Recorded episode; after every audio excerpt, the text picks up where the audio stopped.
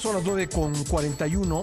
La eh, juez Angélica Sánchez, en el caso, en, el estado de Veracruz, usted eh, recordará este caso porque lo tratamos ampliamente, pues fue víctima de una persecución terrible por parte de las autoridades estatales, detenida dos veces, una de ellas, en la Ciudad de México, eh, encapuchada, llevada a instalaciones policíacas donde la obligaron a disparar un arma para pues acusarla de delitos, en fin, una, una situación eh, terrible la que enfrentó Angélica Sánchez simplemente por hacer su trabajo como juzgadora y bueno, pues una decisión que no gustó en el gobierno del Estado y en la presidencia del Tribunal Superior de Justicia, pues eh, acabó llevándola a prisión.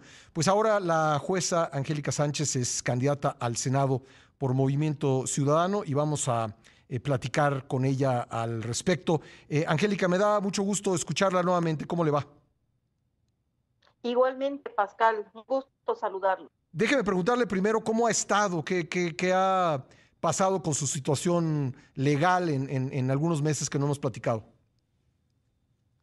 Gracias, señor Pascal. Bueno, mire, mi caso estuvo eh, durmiendo prácticamente durante varios meses eh, puesto que se interpuso un recurso de revisión en contra de pago directo por la vinculación a proceso, cual no ha sido resuelto. Tendríamos que estar a una resolución a ver, eh, voy a interrumpirla, Angélica, discúlpeme, es que no estamos, no estamos escuchándola bien. Déjenos eh, restablecer la comunicación y enseguida vamos a, a, seguir platicando con ella. Fue, pues, uno de estos casos hemos relatado varios de, absoluta eh, perversión de la justicia que existe en Veracruz, donde se ha encarcelado a muchas personas eh, inocentes eh, utilizando figuras legales que, que, luego tuvieron que ser anuladas. por la Suprema Corte. Ya la tenemos de vuelta. Entonces, nos decía, su caso legalmente estuvo durmiendo varios meses. Así es, señor Pascal. Eh, sin embargo, en cuanto di a conocer mis propósitos y mis perspectivas políticas, pues nuevamente la Fiscalía de Veracruz me vuelve a hacer audiencia de imputación en libertad, eh, la cual se llevó el día de ayer, por los mismos hechos. es decir, nuevamente, nuevamente se reactivó o se reactivó su caso a raíz de que se conoció su intención de ser candidata. Eh, así es, eh, sí, se pero me, me, imputaron nuevamente los que ya me había imputado en el mes cuyo bueno, lo siento, lo siento mucho, siento mucho la, me apena mucho con nuestra entrevistada y me apena con la audiencia porque no, no estamos pudiendo escuchar muy bien esta conversación. Eh, seguramente el equipo ahora va a encontrar una solución eh, porque todos los problemas, menos la muerte, tienen solución. Estoy seguro que este problema técnico tiene una solución, no sé si sencilla, pero vamos a intentar tener una conversación fluida con eh, Angélica Sánchez, quien nos está diciendo que a raíz de que eh, manifestó sus intenciones de ser candidata en el estado de Veracruz, pues repentinamente se ha vuelto a reactivar la acusación en su contra por los mismos delitos. Eso fue lo que yo alcancé a entender en lo poco que hemos platicado con ella. Le ofrezco una disculpa, Angélica, de veras nos interesa escucharla eh, pues bien y que la escuche bien la audiencia. Entonces retomo lo que, lo que alcancé a, escuchar, que su caso se ha reactivado con las mismas acusaciones. ¿Es, es correcto? Así es. Sí. Una imputación por los mismos hechos. Eh, bueno, recuérdenos cuáles son. Es el delito contra la fe pública, y delito por tráfico de influencias, que fue el proceso penal 297 del 2023. Bueno, eh, por estos delitos usted estuvo eh, un par de ocasiones eh, detenida. Recuérdenos cuánto tiempo estuvo detenida en, en total, considerando las dos ocasiones. sí, mire, tuve una primera detención el día 5 de junio de 2023 donde me atribuyeron delito contra las instituciones de seguridad pública y delito contra la salud, que fue cuando los, policías de seguridad pública de acá de Veracruz me levantaron a la vuelta de mi casa, me tuvieron desaparecida por seis horas y de esa detención a las 48 horas me liberaron, eh, puesto que las pruebas que estaban aportando eran totalmente inverosímiles. Y posteriormente, el día 16, incluso dictaron ya un ejercicio de, un no ejercicio de la acción penal por esa carpeta de investigación, la cual ya causó estado, y posteriormente el día 16 de junio me detienen en Ciudad de México con una orden de aprehensión emitida en esa misma fecha, la cual cumplieron horas después en Ciudad de México, a pesar de que yo iba eh, con una suspensión en mano y que ello ocasionó que hasta el día 8 de agosto yo estuviera privada de mi libertad. Primero en el reclusorio de Pacho Viejo y después cuando modificaron la medida cautelar en arraigo domiciliario. Eh, ¿Actualmente ya no está en arraigo domiciliario? No, actualmente eh, no tenía yo ninguna medida cautelar, eh, solamente las que me impusieron el día de ayer. ¿Y cuáles son las que le impusieron el día de ayer, Angélica?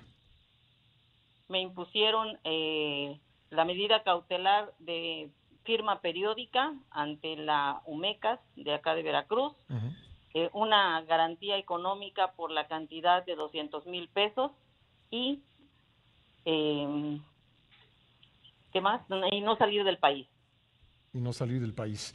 Eh, bueno, todo esto coincide con la manifestación de sus intenciones de ser candidata de Movimiento Ciudadano. Así es, ya soy virtual candidata. Ya es la virtual asamblea, candidata. Sí, la asamblea así lo confirmó ya. Bueno, eh, me acuerdo también, Angélica, que le, robaron documentos, le robaron escrituras y otros papeles.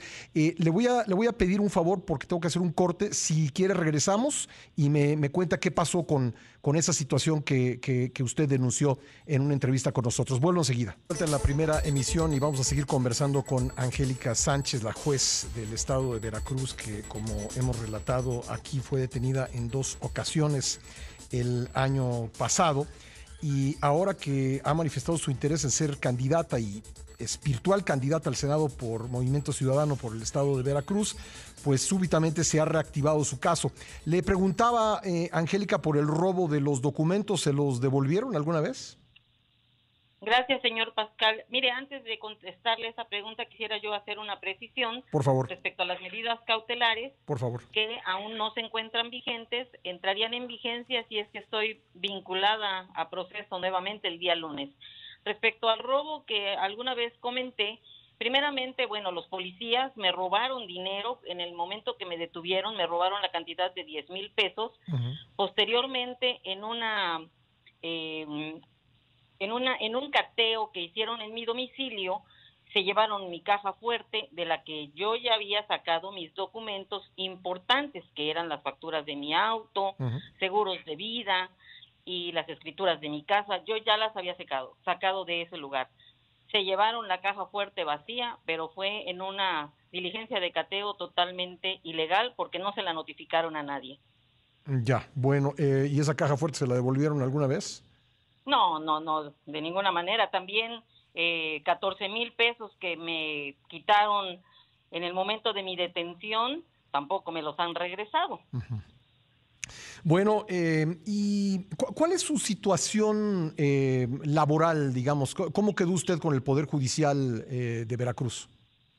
Bueno, el Poder Judicial de Veracruz primeramente me abrió un procedimiento administrativo sancionador cuando estaba yo detenida me suspendió eh, o me canceló mi contrato de trabajo, que el cual todos los jueces de Veracruz o la mayoría de los jueces de Veracruz están sometidos a contratos cada tres meses, lo cual es totalmente también ilegal, pues esto no da ninguna estabilidad en el trabajo y que a la primera que uno comete un acto que no es del parecer de ellos, pues simplemente ya no te renuevan el contrato. Esto sucedió conmigo.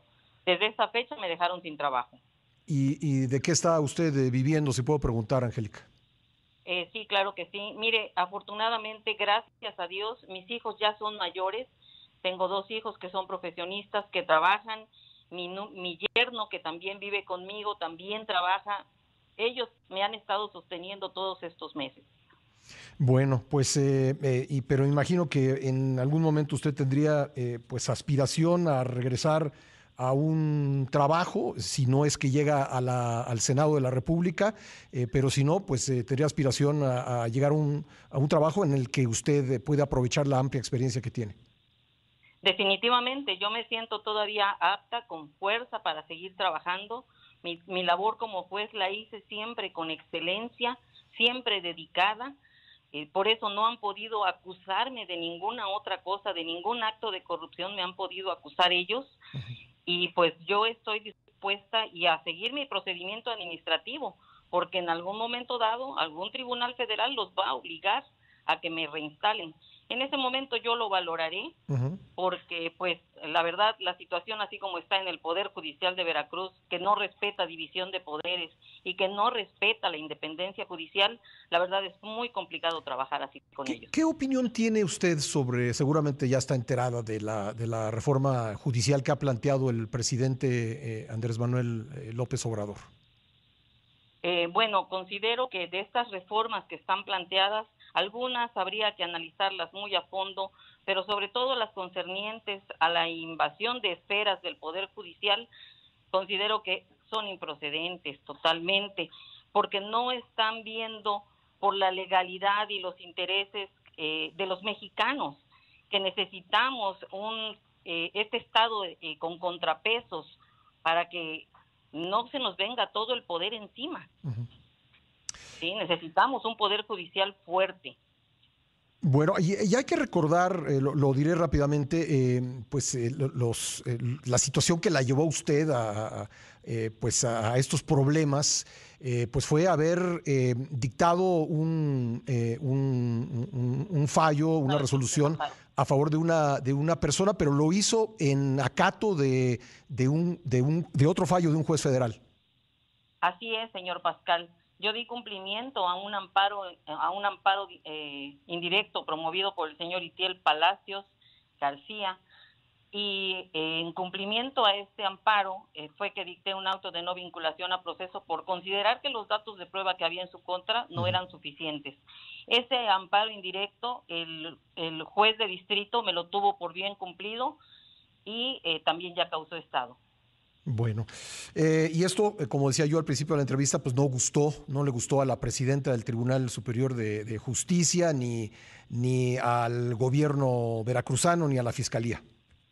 No, por supuesto, tanto que la ciudadana eh, Lisbeth Jiménez Aguirre, presidenta del Tribunal Superior de Justicia, se trasladó personalmente al juzgado de Cosamaloapan después de que yo había dictado ese auto de no vinculación a proceso eh, se trasladó allá para dar las órdenes directas de que el señor se le girara otra orden de aprehensión. Eso consta en una tercera carpeta de investigación que me abrieron. ¿Y esa persona sabe usted si está actualmente en prisión? Sí, se está en prisión. Bueno. Bueno, pues ahí está, ahí está el caso eh, que mm, eh, se ha reactivado ahora que Angélica Sánchez es virtual aspirante al Senado por Movimiento Ciudadano y bueno, pues simplemente eh, quizá eh, alguien en el gobierno de Veracruz pensaba que esto ya se había olvidado, que eh, nosotros como medio de comunicación ya no nos volveríamos a ocupar del asunto, pero pues ya ven que no, sí tenemos memoria y por eso hemos querido hablar hoy con Angélica Sánchez, a quien le agradezco mucho que nos haya dedicado estos minutos. A usted, al contrario, le, agradezco a usted y a sus radioescuchas. Gracias, Angélica. Igualmente, gracias.